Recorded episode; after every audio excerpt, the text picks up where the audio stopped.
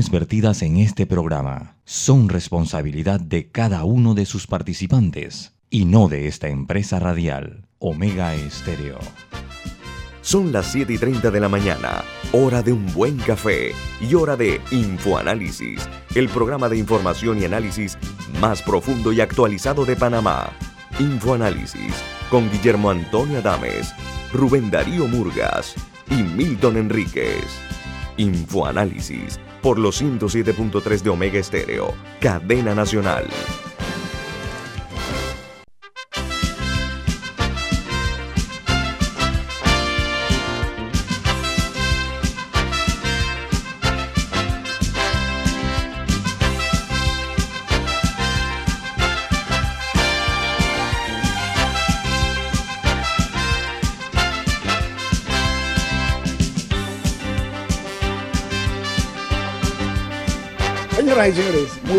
Bienvenidos.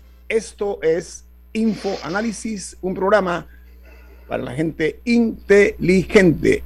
Hoy es 10 de septiembre del año 2021 y damos inicio a otra emisión de Info Análisis gracias a a Café Lavazza, un café italiano espectacular que usted puede conseguir en los mejores supermercados lo puede pedir en los mejores restaurantes y también solicitar servicio a domicilio por internet a través de www.lavazzapanamá.com.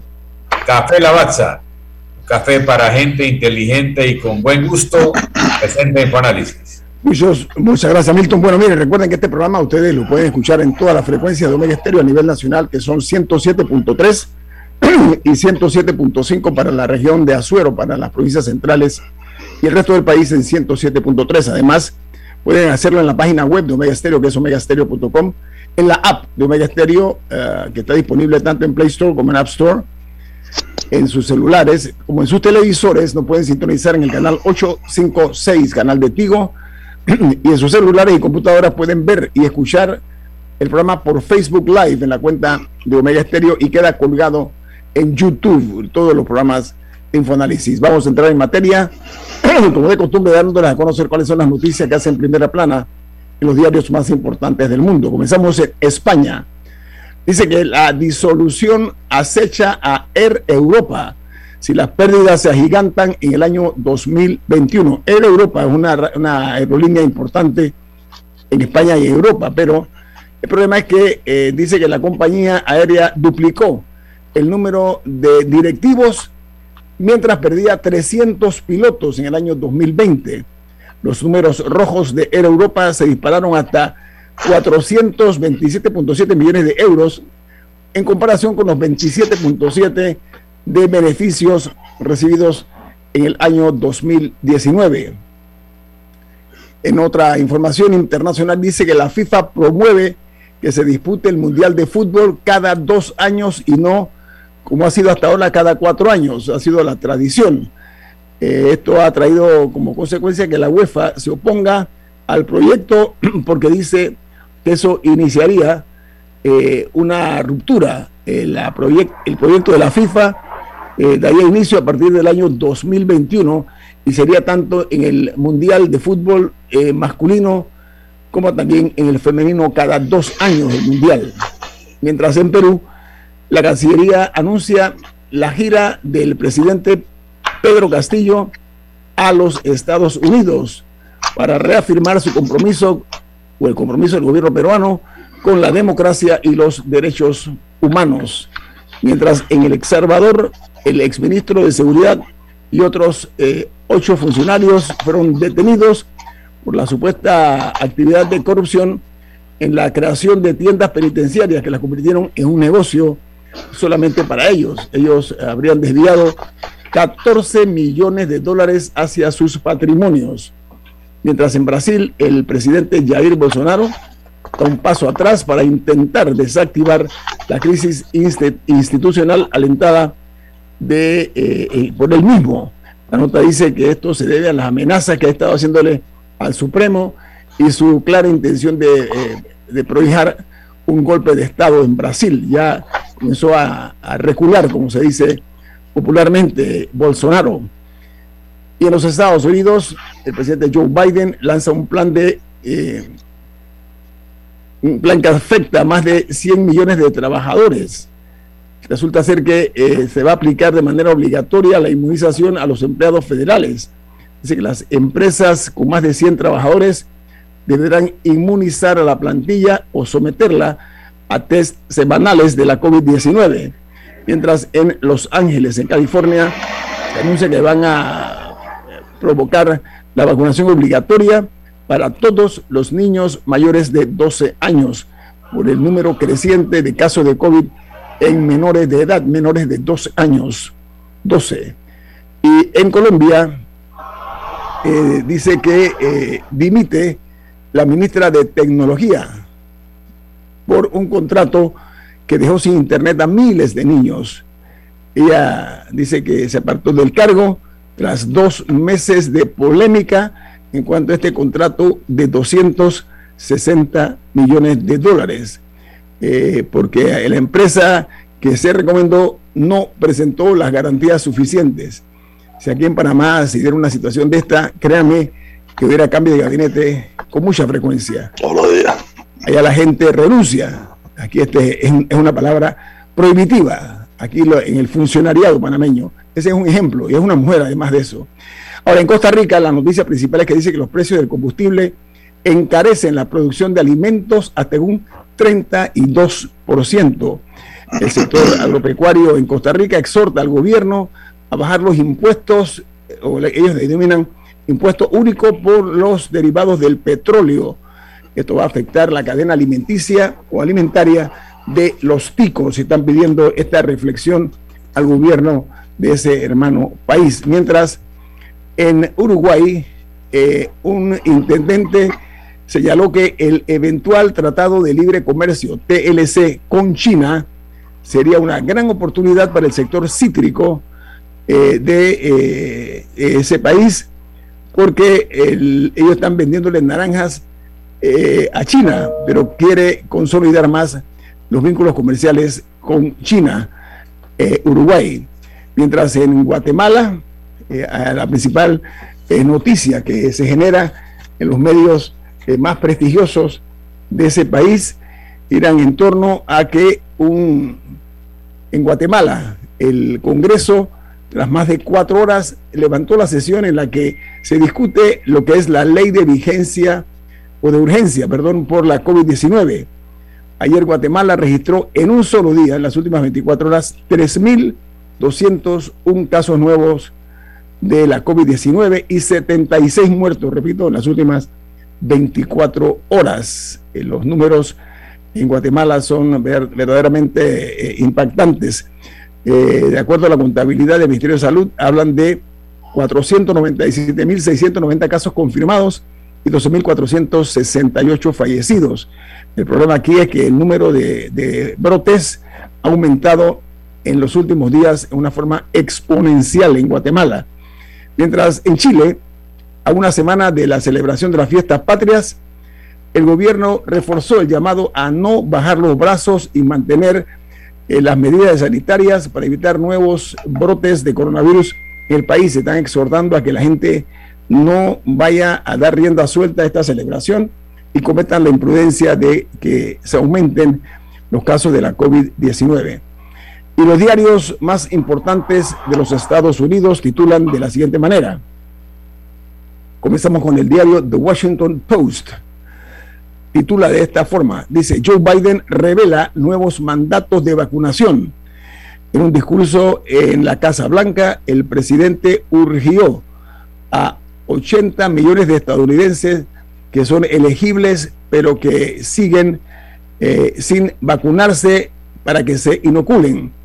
Dice el presidente Biden que hemos sido pacientes, pero nuestra paciencia se agota al referirse a la medida que delineó eh, para varios pasos en cuanto a, los, a la industria privada, a la fuerza laboral federal y a las escuelas para combatir la pandemia que también está golpeando a esa gran nación.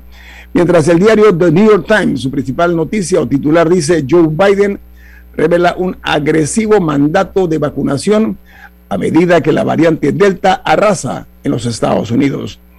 el presidente mencionó lo siguiente, y lo cito, dice, nuestra paciencia se agota, dijo el presidente a los no vacunados, pero el plan que refleja eh, frustración de Biden por los más de 80 millones de estadounidenses que no están vacunados, seguramente enfrentará desafíos legales. Mientras el otro diario uh, de los Estados Unidos, que es de los más importantes, que es el Wall Street Journal, titula Joe Biden busca hacer obligatoria la vacunación para la mayoría de los trabajadores, eh, sobre todo los estadounidenses que trabajan en el plano federal.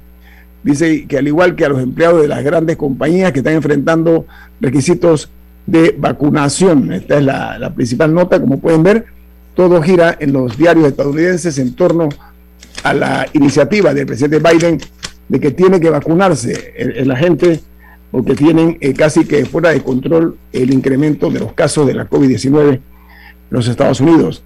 La noticia principal en Argentina se refiere al triunfo de ese país en las eliminatorias por 3 a 0 ante Bolivia. Y el título es el siguiente, dice, Messi anota un triplete, o sea, tres goles y supera el récord histórico de Pelé como máximo anotador de la selección sudamericana en la goleada 3 a 0 contra Bolivia y mantiene su invicto en 22 partidos. Eh, eh, el, la, el onceno albiceleste, como se le denomina. Messi, Messi hay una entrevista con él donde lloró diciéndole que le daba gracias a Dios de haber logrado ese objetivo. Y en Nicaragua, que está haciendo en este momento noticia no para bien, la principal eh, se refiere a que eh, el señor Daniel Ortega, presidente de Nicaragua, afirma que 523.557 nicaragüenses se han aplicado la vacuna contra la COVID-19, aunque la meta del régimen orteguista es vacunar por lo menos 2.800.000 ciudadanos de cara a la lucha contra la COVID-19, lo que equivale o lo que equivaldría al 32% de la población nicaragüense. Ese es el objetivo, pero sobre todo el anuncio del presidente Ortega. Si lo analizamos fríamente, la cantidad de, vacunados, medio millón de personas, es relativamente bajo con relación a otros países de la región centroamericana. Y quiero cerrar eh, con esta nota de Nicaragua, las internacionales, y quiero ah, que me permitan, diga Camila, ¿tiene algo importante de, de las internacionales? Sí, y es que el presidente Joe Biden se reunió con su homólogo chino, eh, no se reunieron, perdón, tuvieron una llamada telefónica. pero me parece muy interesante viendo un poco la cómo, cómo se cómo los diferentes medios, tanto los chinos como los estadounidenses, describen eh, un poco los términos de la llamada. Y algo que se dijo, es eh, un comunicado de la Casa Blanca dijo que ambos líderes habían discutido la responsabilidad de ambas naciones para asegurar la competencia que la competencia no lleve a conflicto.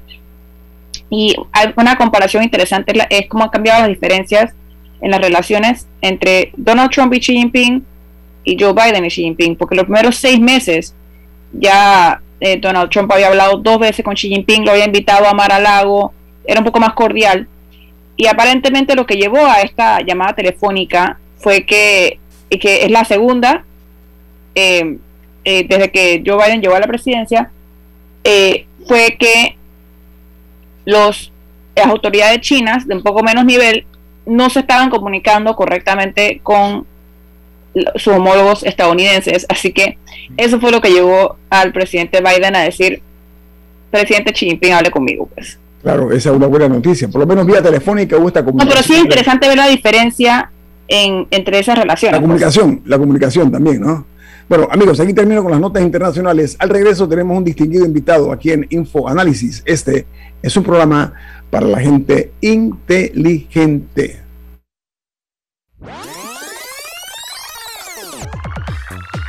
Omega Stereo tiene una nueva app. Descárgala en Play Store y App Store totalmente gratis. Escucha Omega Stereo las 24 horas donde estés con nuestra nueva app.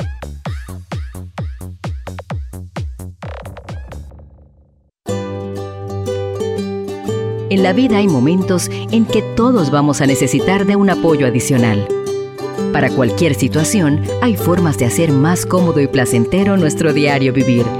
Sea cual sea su necesidad, En Hogar y Salud los apoyamos haciéndole la vida más fácil, porque contamos con la experiencia necesaria para recomendarle lo que usted necesite.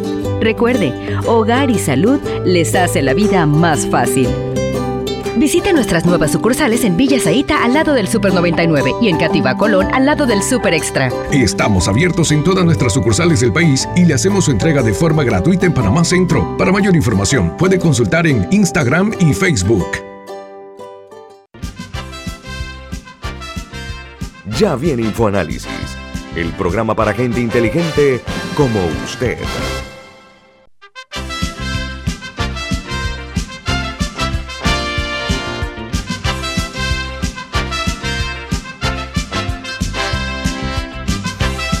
Bueno amigos, presten mucha atención porque Milton Enríquez tiene un mensaje para ustedes.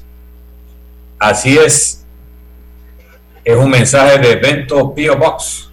Bento Pio Box es la forma más segura y confiable para traer sus compras por internet con una tarifa aérea de hasta 1.95 por libra y una tarifa marítima de hasta 1.50 por libra con entrega gratis. También puedes hacer seguimiento en vivo de tus pedidos en la app de Evento Pio Box.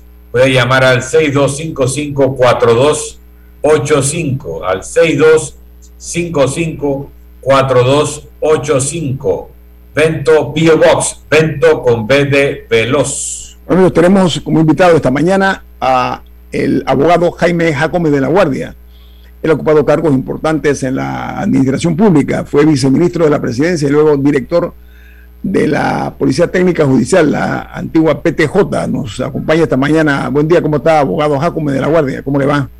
Buenos días, Guillermo, Milton, Camila y a la audiencia de Infoanálisis. Gracias. Mire, eh, amigo oyente, el eh, abogado Jacome de la Guardia ha enviado una nota eh, al señor procurador de la Administración mediante la cual solicita de manera formal que intervenga en el proceso eh, que está adelantando el Ejecutivo, el órgano ejecutivo, que consiste en la negociación de un nuevo contrato para la explotación de minas de cobre en la provincia de Colón, y por parte de la empresa minera Panamá, eh, que es subsidiaria de First Quantum. Eh, y queríamos nosotros, abogado Jacob de la Guardia, que nos hable un poco acerca del propósito suyo de alertar sobre esta negociación y cuáles son las razones y motivos que le llevaron a enviar esta carta al señor procurador de la administración.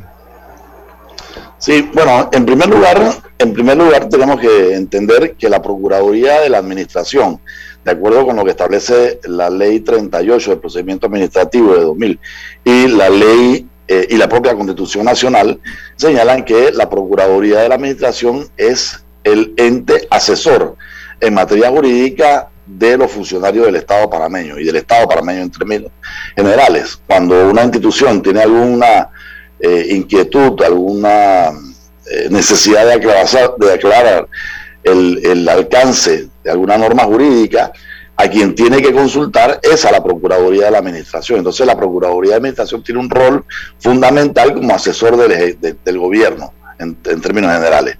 En el caso eh, del que estamos hablando, pues es evidente que hay todo un debate en torno a la situación de la minera, eh, habida cuenta de un fallo de la Corte eh, que pasó muchos años con una serie de recursos de aclaración y que recientemente la Corte desestimó todos esos recursos de aclaración, quedando en firme esa sentencia del de, año 2017 que declara como inconstitucional el contrato ley de la minera. Como abogado, yo me pregunto si, si el fallo de la Corte declara inconstitucional el contrato, ¿con qué fundamento el Estado puede iniciar un proceso de negociación con una empresa que no tiene relación jurídica con el Estado? Porque esa relación jurídica se perdió en el momento en que el fallo eh, eh, quedó ejecutoriado. Eh, entonces no procede una negociación con esa empresa. Lo único que procede es, son dos cosas. Uno, a mi juicio, que el Ministerio de Comercio e Industria, como ente rector de la minería en Panamá, ordene el inmediato cierre de las actividades de la empresa y le conmine a la empresa que recoja sus activos y se retire del proyecto y luego que el Estado, si está interesado en proseguir con el negocio minero, con la explotación minera, y previo el cumplimiento de una serie de normas eh, en materia de consulta ciudadana eh, respecto de, temas ambientales que están tanto en la legislación positiva panameña como en convenios internacionales que Panamá ha firmado, se cumplan con esas etapas y se abra una licitación pública internacional nueva en donde todos los actores, incluido, incluido Fair Quantum, puedan participar eh, en debida forma y eh, eh, hacerse cargo de la concesión de la mina en las condiciones más favorables para el país. Para el país. Pero, pero a mi juicio en este momento no es viable una negociación directa con una empresa que no tiene relación jurídica con el Estado. Sí. Pero, que antes de eso habría que aprobar un código minero, porque el de los años 60 fue derogado mediante la ley que creó el nuevo código minero bajo el gobierno de Martinelli, que fue a las pocas semanas derogado a su vez. Así que no hay un código minero vigente y lo menos que podemos hacer es tener una legislación minera marco para entonces decidir si los que quieren hacer actividad minera metálica se acogen a las normas generales o todavía vamos a seguir con esa técnica del contrato ley, que lo único que dice es que Panamá no tiene seguridad jurídica y que también acaba siendo una ley del embudo para beneficio eh, con términos leoninos de una de las partes, sobre todo cuando tienen negociadores del gobierno que se ponen en los zapatos del otro y se ponen a defender lo que diría el otro y no... La empresa, estás hablando de la empresa, Milton, ¿no? Defienden a la empresa, lo que estás diciendo, ¿no? Defienden a la empresa en lugar... La contraparte, sea la empresa esta o cualquier otra. O sea, no, no asumen la defensa del país, sino que se ponen a defender los intereses de la contraparte. Oiga, eh, señor abogado Jacome, eh, el pleno de la Corte, el pleno de la Corte eh, declaró inconstitucional este contrato, que es el 9 del año 25, del 25 de febrero del año 1997. Mi pregunta es si los fallos de la Corte son definitivos como que esto sigue caminando a pie firme y se inicia una eh, negociación, se reinicia una, negociación contrario a lo que aparentemente es lo que cabe en este tipo de casos, ¿no? Bueno, eh, eh, lo que tengo que decir es que no es ni la primera vez ni el único caso que esto sucede. aquí en Panamá hay varias, varios ejemplos. Ahí hay un caso de una propiedad que fue adjudicada por la ARI en Playa Bonita, en donde la situación es más o menos parecida. Un fallo de la Corte que ordena algo y no se cumple. Entonces aquí tenemos dos, dos cosas. Primero, la, falta de voluntad de, de las autoridades eh, encargadas de la implementación de las decisiones de la Corte en hacerlas cumplir y en cumplirlas, y la falta de determinación del órgano judicial que dicta resoluciones y no se preocupa por hacerlas cumplir tampoco. Entonces se convierten en papel, en papel que no tiene ningún efecto jurídico.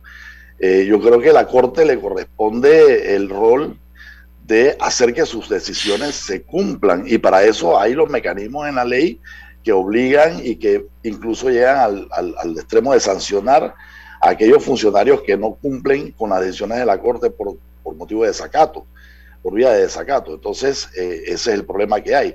Hay un fallo como exdirector de la PTJ que hiciste investigaciones criminales, ¿a quién corresponde? ¿Quién tiene la acción penal cuando un funcionario, llámese ministro de Comercio o director de, la autoridad de la región interoceánica, lo que sea, no cumple con un fallo de la Corte? Cualquier ciudadano podría interponer una denuncia penal ahora o en un año o en cinco años porque se actuó en violación a un fallo de la Corte.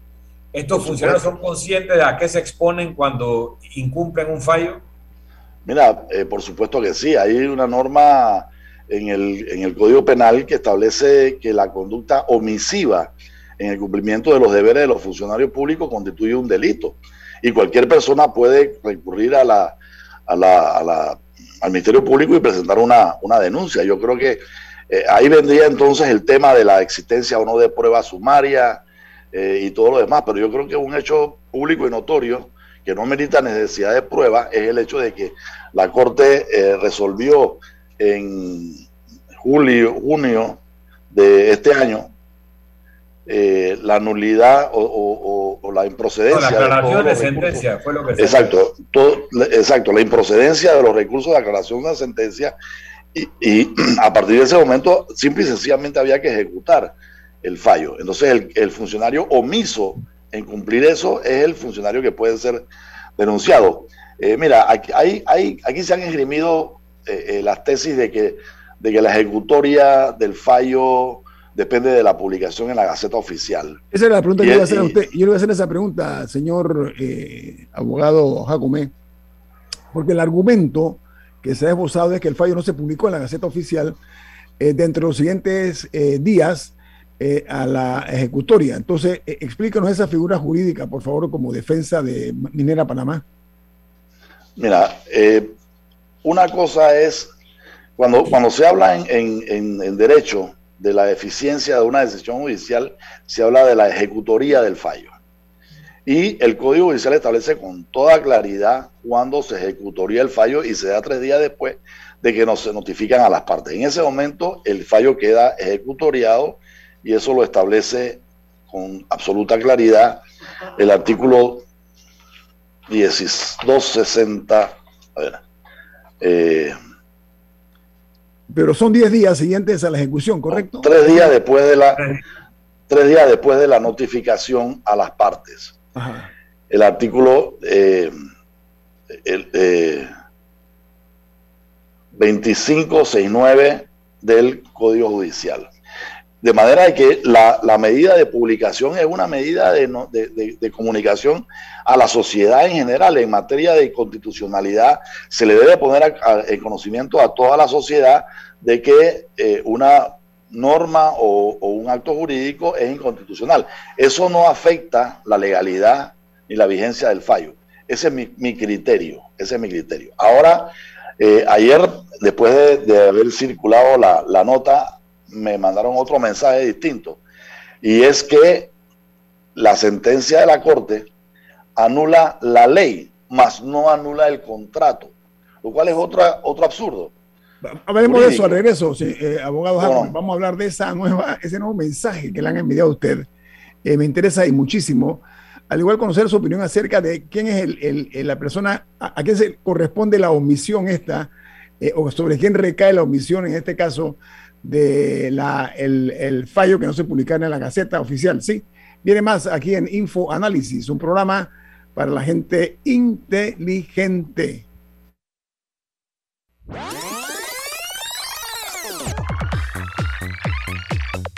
Omega Stereo tiene una nueva app. Descárgala en Play Store y App Store totalmente gratis. Escucha Omega Stereo las 24 horas donde estés con nuestra aplicación 100% renovada. Si nos cansamos de la rutina, inventamos una mejor. Con Claro es posible. Activa tu super pack de 5 balboas por 7 días que incluye un gigabyte para compartir, ilimitada y minutos ilimitados. Actívalo en miclaro.com.pa. Claro que es posible. Promoción válida del 1 de julio al 31 de octubre de 2021. Para mayor información visita claro.com.pa. FID Cleaning Services Panamá, especialistas en limpieza comercial con más de 15 años de experiencia. Nuestro personal debidamente capacitado le atenderá todas sus necesidades. Utilizamos productos biodegradables. Nuestro plan de limpieza ofrece valores agregados como atención a gerencia, ejecutivos y nebulizaciones. Llámanos al 360-3429 o escríbenos al 6302-9775. 6302-9775. Síguenos en nuestras redes sociales, arroba FYD Panamá.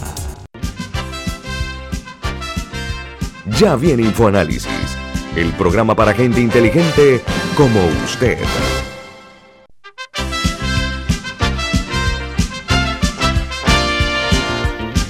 Usted tiene un mensaje importante. ¿De qué se trata? Claro que sí. En Banco Aliado te acompañamos en tu crecimiento financiero. Ahorra con tu cuenta Más Plus con hasta 3% de interés y haz crecer tu negocio como te lo mereces. Tu aliado en todo momento es Banco Aliado. Puedes contactar a Banco Aliado al 302-1555, escribir a servicio al cliente arroba bancoaliado.com también puedes visitar la página web www.bancoaliado.com y seguir a Banco Aliado en las redes sociales como arroba Banco Aliado. Banco Aliado, tu aliado en todo momento. Lo estamos platicando esta mañana con el abogado eh, Jaime Jacome de la Guardia. Él fue, además de director de la PTJ, él fue viceministro de la presidencia, así que conoce muy bien eh, los intríngulis de lo que es el viceministerio y el ministerio de la presidencia. Pero estamos eh, realizando un análisis de la nota que usted envió al señor procurador de la administración, en el cual le solicita que intervenga en un proceso que está adelantando el Ejecutivo para la negociación de un nuevo contrato para explotar minas de cobre en Colón, particularmente Minera Panamá y su subsidiaria First Quantum. Diga, Camila. yo quería enfocar una cosita en, en lo de la nota. ¿Qué significa esta nota? Es una exhortativa.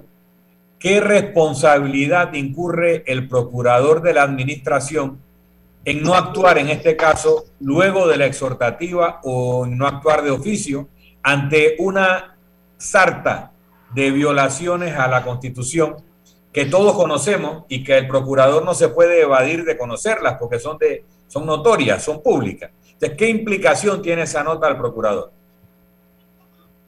Tú lo acabas de decir, es una exhortación a que cumpla con un deber constitucional y legal que tiene. Yo conozco perfectamente bien al procurador Rigoberto González, creo que es un hombre íntegro, que es un, profesional capaz, con, tiene los conocimientos para eh, intervenir en, una situación como esta, eh, porque es un estudioso del derecho, eh, ha tenido el carácter de intervenir en, otras, en otros asuntos y esto es una exhortación. Yo no puedo obligar al procurador y esto tampoco es un memorial requisitorio que yo esté haciendo, es una simple exhortación a que intervenga en un tema que le compete por, por ser el asesor legal jurídico del gobierno y que es necesario que se aclare, porque al final de cuentas, Milton y Guillermo y Camila, eh, lo que dice la carta es que estamos caminando exactamente por el mismo sendero, sendero de ilegalidades o de posibles ilegalidades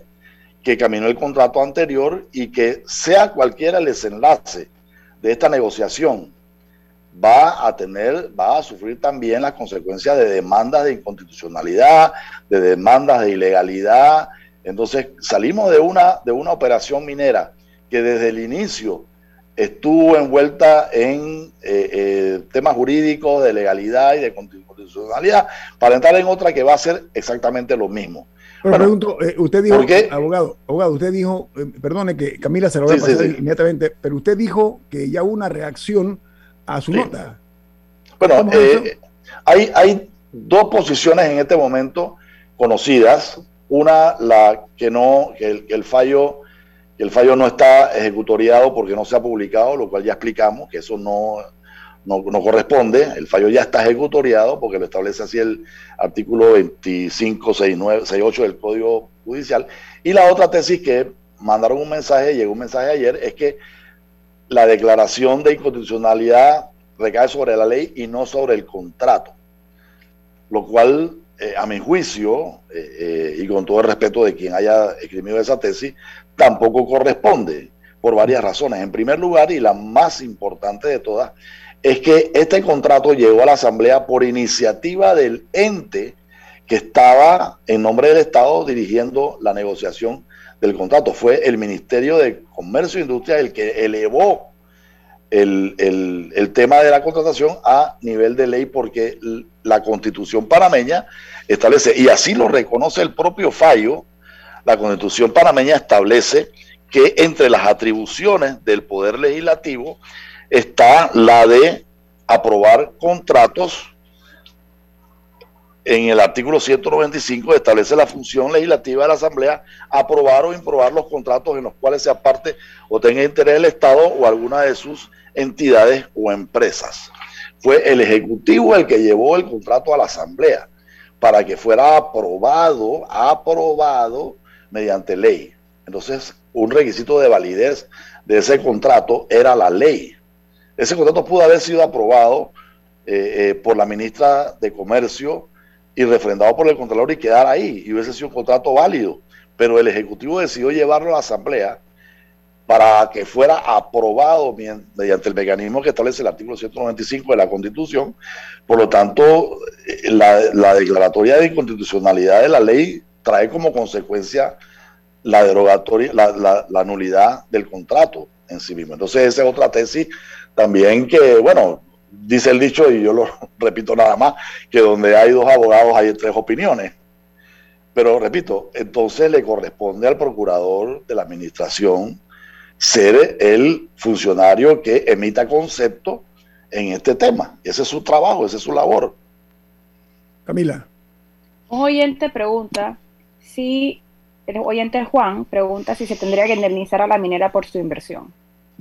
Bueno, eso es otro tema que hay que, hay que debatir. Habría que ver si, si la minera eh, eh, merece que se le indemnice cuando a sabiendas de que habían procesos judiciales, optó por continuar su proyecto, hacer sus inversiones.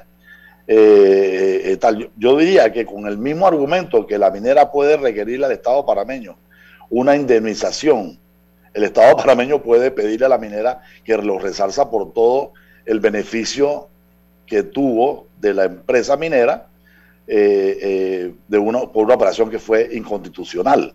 Porque el mineral extraído, el, mineral extraído es propiedad del Estado panameño, eso está en la Constitución, eso no cambia ni con contrato ni sin contrato. Lo que te permite la Constitución mediante una contratación es la extracción del mineral pagándole al Estado lo que le corresponde como dueño de ese mineral. Entonces, la empresa sabía desde 2017 que el contrato era inconstitucional. A través de subterfugios, con una interpretación del fallo, pidiendo una aclaración de fallo, que dice el artículo 999 del Código Judicial, que la aclaración del fallo nunca tendrá como materia el fondo del fallo, sino la explicación del cumplimiento de las condiciones del fallo. La, minera sabía que ese contrato tendría el destino final que ha tenido, anulado por inconstitucional. Así que, como se le ocurra demandar al Estado por daños y perjuicios, lo que realmente, haciéndolo o no, le correspondería a un Estado responsable, demandar a la empresa por extraer un mineral que no le perteneció y que rezarza al Estado por toda esa riqueza que extrajo y exportó sin haberle pagado al propietario, que es el Estado, ese, ese mineral de cobre. Y oro y, 2%, y 2% de los millones y decenas y cientos de millones que no, tiene que pagarle el 100%. No, no, no. si yo me llevo algo tuyo, te lo tengo que devolver como es. No, Milton, lo que estoy hablando, lo que estoy hablando es la inequidad en cuanto a lo que se hizo, que ellos han estado pagando solamente un 2%. Ahora, eh, licenciado vamos a cambiar el tema, pero antes una pregunta. A ver, eh, si el fallo de la Corte Suprema de Justicia eh, está ahí y a pesar de esto se ha eh, negociado por parte del gobierno, se ha iniciado una negociación por parte del gobierno nacional, ¿cómo usted eh, tipifica este tipo de acción desde su perspectiva jurídica? no sé, no, no, no, sé cómo calificarla. O sea, eso va desde, desde un acto de ignorancia hasta un acto de la más eh, eh, burda mala fe, hasta delictivo. ¿Mala fe hacia eh, qué y de dónde? Ah, mala fe hacia el país, o sea, definitivamente que, que no se puede, o sea, no, si nosotros vivimos en un Estado de Derecho y queremos vivir en una sociedad civilizada, no podemos poner el interés económico eh, momentáneo por encima de la legalidad y por encima de la ley, porque si mañana tenemos que matar a 500 personas para, para resolver un problema de hacinamiento en un barrio, entonces también se hace y no pasa nada. O sea, la ley es la ley, hay que cumplirla, aunque cueste. Aunque cueste, ah, me, han, me han, comentado, bueno, pero entonces, ¿qué pasa si, si el Estado en este momento cierra la mina, como, como tú dices, Simplemente el Ministerio de Comercio va y le dice, se llegaron sin contrato, fuera todo el mundo. ¿Qué pasa con las no sé cuántas, 15 mil, 20 mil personas que trabajan ahí con todo lo que aporta esa mina a la economía a través de, bueno, eh, lo tendremos que sufrir, pues, ¿qué, vamos a hacer? pero es que pasaría exactamente lo mismo que si mañana el precio del cobre se cae debajo de lo que la empresa considera que es rentable. La empresa cierra operaciones, y se liquida a todo el mundo y si nos va bien, que no nos ha ido bien con la otra minera de Petaquilla, le paga sus obligaciones obrero-patronales a los empleados, porque la otra empresa, la que está en, en una situación de tensión competitiva, porque es la separación de los accionistas originales, cuando cerró operaciones no le pagó las prestaciones a los trabajadores de taquilla Gold. Entonces, eso es lo que acaba pasando. Créanme, cuando el precio se cae, a la empresa que esté operando la mina no le va a dar ningún remordimiento liquidar al personal y cerrar la mina, porque eso es lo que hace. Entonces no me vengan con el cuento ahora de qué pasa si se ordena el cierre. Pues lo que pasa cuando una empresa está operando ilegalmente, que tiene que cerrar, indemnizar a todo aquello que afectó por su operación, incluso limpiar el aspecto de la contaminación. Eso es lo que tiene que hacer. ¿Por cuánto tiempo? Hasta que una nueva licitación le otorgue a ese mismo grupo o a otra empresa la explotación del lugar, pero pagando un precio justo y, en competencia con la ley y la constitución panameñas. Y en competencia, y en competencia abierta. La oyente, la oyente Gretel pregunta, ¿y si son dueños de las, de las tierras? No son dueños de las tierras. La, la propiedad superficial no te da propiedad sobre el subsuelo, porque la constitución dice que los bienes del subsuelo, la riqueza del subsuelo es del Estado. No, pero yo creo que cuando tú, aquí ha pasado que una empresa o persona le dan una concesión minera y resulta que el polígono que le han dado para una concesión minera está en un área que tiene propiedad de otras personas o que está en una comarca o que está en un ejido municipal. Entonces, el que tiene la concesión minera tiene que negociar con el propietario de la tierra para que le permita explotar. Si First Quantum compró la tierra, que lo lógico es que lo haya hecho, y se quiere dedicar a la ganadería o a la reforestación, bien lo puede hacer. Lo que no puede hacer es extraer mineral del subsuelo hasta que no haya un contrato en debida forma que le otorgue dicha concesión. Oiga, eh, el tema está muy interesante, creo que hemos hecho los aportes suficientes, pero sobre todo reconocer, eh, eh, yo no diría que el valor, sino la responsabilidad suya como ciudadano, como abogado, de presentar esta situación que muchos han callado, ¿ah? o por lo menos no han reaccionado en beneficio de los mejores intereses del país. Me refiero, y me sorprende que el Colegio Nacional de Abogados no lo haya hecho, como tampoco otros abogados, que son tantos los que hay en este país. Pero bueno, eso aparte, hay una situación con la inseguridad en el país. Usted fue director de la PTJ, de la Policía Técnica Judicial. Usted tiene experiencia en este tema. ¿Hay o no un problema de inseguridad, en su opinión, eh, abogado Jaime Jacome de la Guardia? Eh, definitivamente hay un problema de seguridad grave en el país. Eh, Pero se dice que no, el ministro de Seguridad dijo que no existe bueno, Yo, yo doy mi opinión, yo respeto al, al, ministro de Seguridad Pública, pero yo creo que las cifras son evidentes. Ayer, antes de ayer, antes de ayer hubo tres asesinatos eh, eh, sicarios. Ayer no, no, no supe si hubo algún, algún muerto adicional, pero prácticamente todos los días está viendo un... Sí encontraron a uno en un río. Bueno, eh, entonces el argumento de que se trata de, peleas entre bandas narcotraficantes rivales y que, bueno, que se maten entre ellos, pues eso no es problema. Yo lo que digo es lo siguiente, uno tiene que ser lógico en estas cosas, no, no, no tiene que ser un, un genio ni nada por el estilo. la persona que delinque y que va adquiriendo recursos económicos con, su con el producto de su delito, eh, quiere mejorar también su calidad de vida, quiere mejorar su, su, capacidad de, de, gastar y de ostentar y de darse lujos. Entonces, hace algunos años podíamos decir que las bandas delincuenciales estaban concentradas en los barrios bajos y no salían de los barrios bajos, pero ya eso no sucede.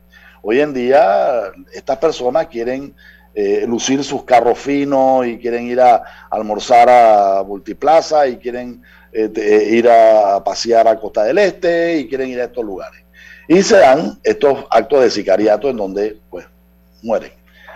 Tampoco se van a quedar indefensos en la calle eh, eh, permanentemente. O sea, no van a salir más con sus hijos solo en un carro a pasear a multiplaza. Saben que hay gente que los está buscando. Van a salir con guardaespaldas armados que los protejan. Y cuando se dé un suceso en donde se enfrenten dos grupos armados y se dé un tiroteo fuerte y hayan cuatro o cinco muertos en la calle, entonces, ¿quién ustedes creen que será la primera víctima de la situación? Ya le pasó lo mismo al ministro Mirones. Entonces yo no estoy, yo no estoy abogando aquí porque hayan eh, eh, responsables personales. Yo, estoy, yo abogo porque se cambian las políticas y las políticas eh, demuestran que los estamentos de seguridad del Estado no están cumpliendo con un rol de prevención del crimen, están cumpliendo con un rol de persecución o de reacción al crimen. Y, y una de las razones es que no hay certeza del castigo. Y cuando no hay certeza del castigo, el delincuente se siente confiado de que puede delinquir sin mayores repercusiones. ¿Y no por qué no hay certeza del castigo? Porque simplemente uno de los tres elementos de nuestro sistema penal, procesal penal, no existe. Esto es una, una silla de un taburete de tres patas que no tiene una. No hay manera de que permítame, abogado le, vamos a pedir un par de minutos más después del corte comercial para que nos amplíe sobre esa, ese taburete de tres patas, porque es importante que funcione como un solo puño. Vamos al corte comercial. Esto es Info Análisis, un programa para la gente inteligente. Omega Stereo tiene una nueva app. Descárgala en Play Store y App Store totalmente gratis. Escucha Omega Estéreo las 24 horas donde estés con nuestra aplicación totalmente nueva. Si desea que sus colaboradores trabajen desde su casa, podemos ayudarle. En Solutexa somos expertos en aplicar la tecnología a las técnicas y trabajos de oficina. Contáctenos en solutexa.com.pa o al 209-4997. Solutexa.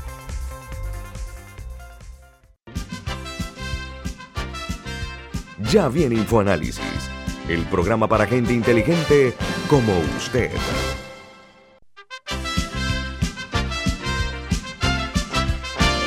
Bueno, eh, eh, abogado Jaime Jacobo de la Guardia, exdirector de la PTJ, de la Policía Técnica Judicial. Usted hablaba de las tres patas del taburete. Amplíenos brevemente, por favor, sobre el tema de la inseguridad en Panamá y la figura que menciona. Claro, el sistema eh, penal acusatorio se fundamenta en tres pilares fundamentales, que es la investigación del delito, la acusación y el juzgamiento. Luego hay otros componentes como el cumplimiento de las penas, etcétera, ¿no? Pero son los tres pilares fundamentales: el investigador, el fiscal y el juez. el Ministerio Público no tiene la capacidad, ni el conocimiento, ni las herramientas para salir a la calle a investigar los delitos. O sea, entendamos algo. Cuando se comete un delito, para determinar los hechos que enmarcaron ese delito y los responsables y las características, hay que ir a buscar las evidencias a la calle, los testimonios, eh, las evidencias físicas, las condiciones en que se dio el delito, etcétera, etcétera, etcétera. Eso se hace en la calle. Eso lo hacen en todos los países del mundo los cuerpos de investigadores. Lo que hacía antes la Policía Técnica Judicial con su brazo forense, el Departamento de Criminalística, que iba y buscaba las pruebas, buscaba los testigos, hacía las investigaciones preliminares y esa información eh, se la daba al fiscal para que el fiscal preparara una acusación y la llevara ante un juez que al final de cuentas era el que iba a decidir. Cuando se da la eliminación de la Policía Técnica Judicial y se fusiona con la Policía Nacional, desaparece ese esquema, desaparece por completo. Queda una institución a la que se le quitan todas las facultades y las iniciativas para investigar, convertida en un cuerpo de mensajería de los fiscales. Entonces uno ve a, los agentes de la PTJ, de la DIJ, eh, tanto en la sede central como en, los que están adscritos a la fiscalía, que no, hacen otra cosa que llevar notas, llevar oficios, llevar, eh, eh, hacer requerimientos, como si fueran unos mensajeros, pero no tienen absolutamente ninguna iniciativa de investigar. Y es muy distinto investigar un delito que instruir un sumario instruir una acusación para llevarla frente a un juez para que sea considerada. Camila. ¿Usted, usted considera que se ha debilitado el sistema al pasar de PTJ a DIJ? Se ha debilitado el sistema penal acusatorio porque le falta una de sus piezas. Y definitivamente se debilitó el sistema de investigación criminal al pasar a, la, a una policía de investigación científica autónoma y, y capacitada porque se recibía muchísima capacitación internacional de los mejores entes de investigación del mundo a una Policía Nacional que lo primero que hizo fue cambiar a todos los investigadores por policías uniformados y asumir el, mando en las divisiones especializadas de investigación con personal que no tenía ninguna experiencia ni conocimientos en el tema. Y luego lo que, lo que le pone la, estocada final es la separación del brazo de investigación forense, separándolo y enviándolo a otra institución distinta que hoy en día no cuenta con los recursos ni materiales ni personales para llevar a cabo el cúmulo de experticia forense que la investigación criminal de los delitos que ocurren en Panamá suceda. Entonces tenemos un sistema penal acusatorio que, lo digo yo y lo dicen muchos otros abogados, es un sistema de la flagrancia. Es un sistema que funciona perfectamente bien cuando el homicida es agarrado con la pistola en la mano y el muerto enfrente. Pero cuando hay que profundizar un poco más esa investigación, pasa lo que sucede y que vemos todos los días, y es que los casos se demoran eternamente, los casos no, se, no, concluyen eh, o, se llevan mal instruidos a juicio con las consecuentes absoluciones. Oiga, abogado Jagome, hay lo que se llaman daños colaterales. Las balaceras son constantes en Panamá. Están los audios que se escuchan por la radio, por la televisión y los hechos que las personas eh, les eh, comparten porque les corresponde desafortunadamente en un momento determinado estar en el sitio. los daños colaterales hasta ahora en Panamá no han sido mayores. Eso no significa, y ojalá que no ocurra, que en alguno de estos tiroteos mueran personas inocentes que no tienen nada que ver con el ajuste de cuentas eh, por las bandas eh, y el sicariato, ese tipo de situaciones son prevenibles o no por parte de las autoridades. eso, eso no es algo que es posible que suceda. Yo te aseguro que eso va a suceder. En algún momento y pronto eso va a suceder, lamentablemente. Pero ya está sucediendo porque constantemente vemos. Lo que pasa es que tendemos a diferenciar de acuerdo con un estatus socioeconómico. Eso pasa todos los días en San Miguelito. Vemos cómo van a atacar a, un, a una persona y la atacan en su casa y de repente muere un sobrino, muere un niño, muere, muere una señora. Eh, eh o una bala perdida, ¿no? o una, bala, perdida. Eso pasa en San Miguelito y como pasa en San Miguelito no pasa nada. Pero el día que suceda en Multiplaza o el día que suceda en Costa del Este y mueran cuatro o cinco personas importantes, ahí sí van a pasar cosas. Y eso no puede suceder. Mira, eh, uno de los elementos más importantes del, crimen es el, poder económico que genera el delito. O sea, nadie delinque solamente por el hecho de hacer la maldad, digamos. La gente se involucra en narcotráfico, la gente roba bancos, la gente extorsiona, la gente secuestra por el beneficio económico. Entonces hay que atacar el dinero, hay que atacar el beneficio económico, pero no haciendo una nueva ley creando la jurisdicción de extinción de dominio. O sea, se, plantea la necesidad de atacar los bienes mal habidos, pero por vía de crear una jurisdicción con investigadores, fiscales, jueces, para que terminado el caso penal, entonces se abra un nuevo proceso penal para la extinción de dominio para la extinción de los bienes mal habidos. Eso se puede hacer en la legislación actual, eso está todo contemplado en la legislación actual. ¿Por qué los fiscales en el momento en que imputan cargo a un detenido por un, un homicidio, una extorsión, un secuestro, corrupción, inmediatamente no solicitan el comiso de los bienes mal habidos? La carga de la prueba para demostrar que esos dineros son bien habidos le corresponde al investigado ni siquiera le corresponde probarlo al fiscal. Así lo establece la ley panameña. Simplemente por el hecho de estar investigado, si le encuentran una cuenta bancaria, si le encuentran una propiedad, un carro, una lancha, un, avión, es el investigado el que tiene que demostrar la licitud de esos bienes, no el fiscal. Entonces eso está en la ley. ¿Por qué no lo, pasa con el comiso es que los procesos, por los recursos que pueden interponer los abogados, pueden demorar años. Y ahí tú tienes todas esas avionetas y esas lanchas y esos carros que se deterioran y el Estado en algunas ocasiones tiene que invertir dinero en mantenimiento, incluso en ganadería, etcétera. Entonces, la ley de extinción de dominio lo que permite al Estado es liquidar los bienes, venderlos convertirlos en dinero, que ese dinero se deposite en una cuenta en el Banco Nacional y en caso de que la persona eh, a la cual se le han incautado demuestre que eran bien habidos, entonces se le devuelve el valor en dinero, porque el Estado entonces se ahorra todo lo que es el mantenimiento, tiene un propósito útil. Milton, eso se puede incorporar a la legislación actual sin necesidad de crear una jurisdicción de extensión de dominio. Ah, bueno, claro, está bien, Eso se puede incorporar, se puede mejorar la normativa. Es más, hoy en día el Ministerio Público puede pedirle al juez autorización para vender un carro, para vender un avión, para vender un yate. la ley lo permite y se guarda ese dinero hasta que se resuelva la, causa. Pero no lo hace nadie. Y hay miles de carros, miles de aviones, lanchas, propiedades, todo deteriorándose. Al cabo de 15, 20 años, cuando esos procesos terminan en casación, eso no vale nada, es chatarra. Y es una carga para el Estado. Si hay normas, si hay normas que permiten el remate de esos bienes y guardar ese dinero, ¿por qué no lo hacen? hay fincas en donde el ganado se muere porque no hay quien lo alimente. Así es. Y no se hace. ¿Por qué no se hace?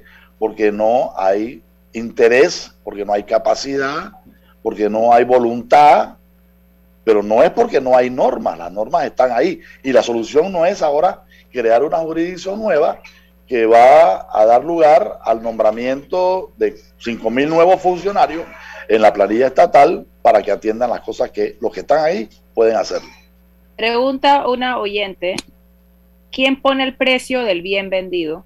En un minuto, por favor, abogado. Se, hace una evaluación, se hace una evaluación eh, en Contraloría, peritos, peritos particulares, eh, peritos de la misma parte, etcétera, y se establece el, valor del, bien y se remata. Oiga, abogado Jaime Jacob de la Guardia, muchas gracias por sus aportes. Esperamos que la nota que usted ha enviado al procurador de la administración surja algún tipo de efecto y que llame a la reflexión acerca de las situaciones que se están presentando con el contrato de Minera Panamá. Muy oportuna su, su, su nota. Mándele, un periodista a preguntarle si la recibió. Yo, yo sí, yo voy a encargarme de, llamarlo para preguntarle al respecto e invitarlo aquí en Fonálisis. Muchas gracias, que tenga buen día, abogado. muchas gracias a ustedes y que tengan buen día. Hasta luego. Igualmente. Bueno, amigos, tenemos que irnos porque viene Álvaro Alvarado con su programa Sin Rodeos. Milton, ¿quién despide Infoanálisis? Nos vamos, pero lo hacemos disfrutando de una deliciosa taza del café Lavazza, un café italiano espectacular. Café Lavazza, un café para gente inteligente y con buen gusto. Despide Infoanálisis. Ha terminado el Infoanálisis de hoy. Infoanálisis por los 107.3 de